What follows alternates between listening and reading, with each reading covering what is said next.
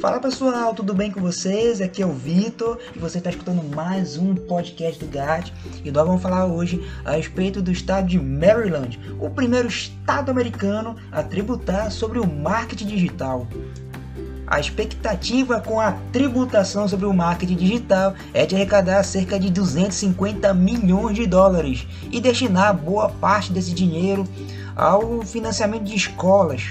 Segundo o senador Bill Ferguson, Maryland se tornará o primeiro estado do país a garantir que as grandes tecnologias paguem sua parte justa com base na arrecadação de bilhões de dólares por ano, usando nossos dados pessoais para vender anúncios digitais.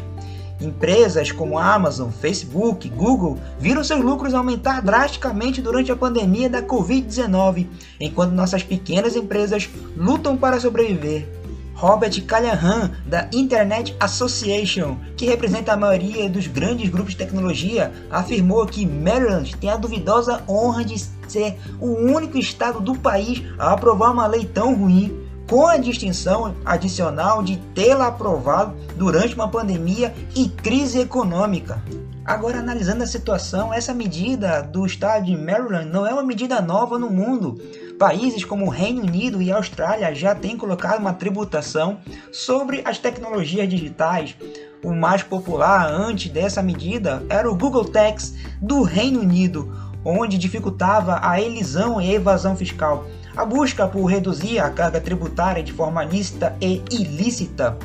O Google Tax era uma maneira de você evitar de retirar os proventos do país e mesmo buscar reduzir o pagamento de tributos sobre o uso de royalties no Brasil, não tão diferente, o Brasil também busca tributar de forma digital.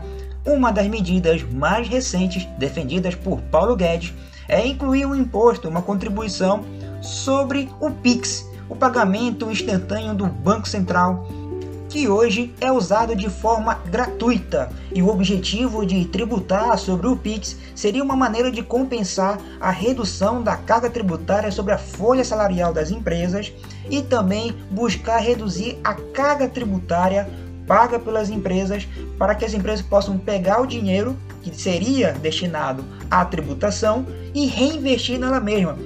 E em janeiro de 2021, Paulo Guedes já estuda apresentar a proposta do imposto digital fora do pacote da reforma tributária.